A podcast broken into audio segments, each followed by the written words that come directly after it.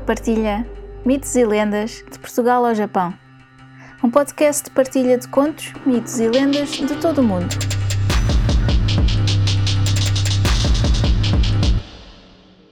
Uma nota antes de começar. Todos os contos, mitos ou lendas têm versões ou variações. Esta versão que vou contar é só uma das muitas que foram passadas de geração em geração. Pode não ser a versão que conhecem, mas espero que gostem. Eu sou a Luna Kirsch e sejam muito bem-vindos ao Luna Partilha Mitos e Lendas de Portugal ao Japão. Continuamos a explorar os castelos pela mão do livro Lendas e Mitos dos Castelos de Portugal, de Alexandre Parafita, editado pela Zéfiro. Hoje vamos até Belver, no Alentejo.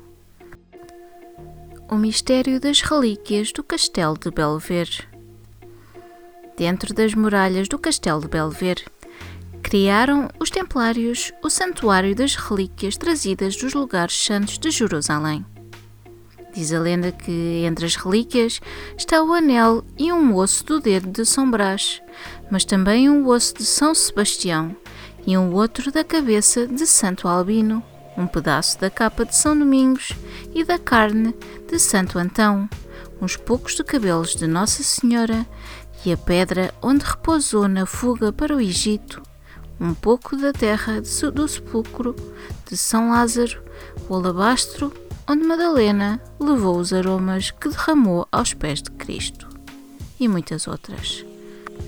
Sendo alvo das atenções e visitas de vários lugares, conta-se que certo dia um maltês foi de visita ao castelo e resolveu levar as relíquias para Lisboa querendo lá mostrá-las.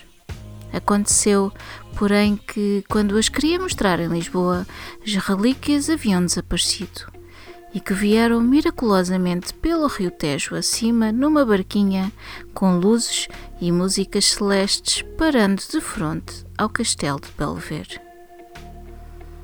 E mais se conta que, querendo várias pessoas chegar a elas ou puxar a barquinha para a margem, o não conseguiam. Foram então à vila chamar o pároco, que veio com o povo em procissão e, parando na borda do rio, com espanto de todos, viu-se a barquinha aproximar-se, sozinha da margem.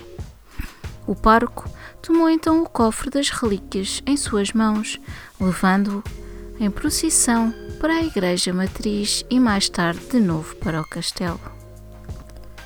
Uma nota do autor foi este castelo fundado por Dom Gualdim Pais, mestre da Ordem dos Templários. E a propósito do fundador, lembra Frei Vicente Salgado ter existido uma escultura antiga e grosseira que se diz ser de Dom Gualdim, onde se percebia estarem os olhos fixados no lugar onde havia um grande tesouro escondido, o que deu aso a escavações onde se descobriram grandes quantidades de moedas antigas. Espero que tenham gostado.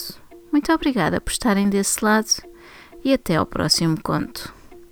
Se gostaram deste podcast, subscrevam, deixem um comentário simpático e uma avaliação de 5 estrelas. Gostariam de partilhar um conto, um mito ou uma lenda? Enviem para o e-mail mitoselendas.lunaquirres.com Descubram mais no Instagram Luna Partilha. Podem apoiar este podcast através do PayPal ou comprar um café. Vejam os links na descrição. Muito obrigada e até ao próximo conto.